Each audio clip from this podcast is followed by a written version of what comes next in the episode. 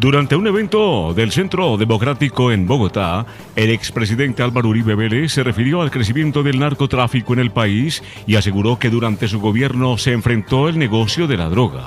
Sin mencionar al presidente Gustavo Petro, el exmandatario cuestionó las acciones del gobierno actual.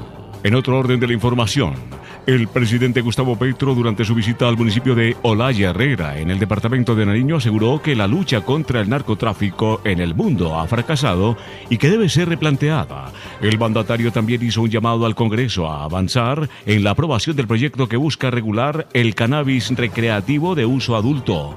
En esa célula legislativa se está tramitando una iniciativa de reforma constitucional que está a dos debates de ser aprobada. Y al cierre, volvió a temblar en Colombia. Por segunda vez en un día, Colombia fue sacudida por un temblor de una magnitud superior a 4,5 en la escala de Richter. De acuerdo con el Servicio Geológico Colombiano, un sismo de magnitud 4,7 en la escala de Richter, reporte final, se registró a las 11.43 de la mañana de este 14 de mayo y tuvo como epicentro el municipio de Santos, Santander, la localidad en la que más tiembla en el país. Descarga gratis la aplicación Red Radial. Ya está disponible para Android y encuentras siempre una radio para tu gusto.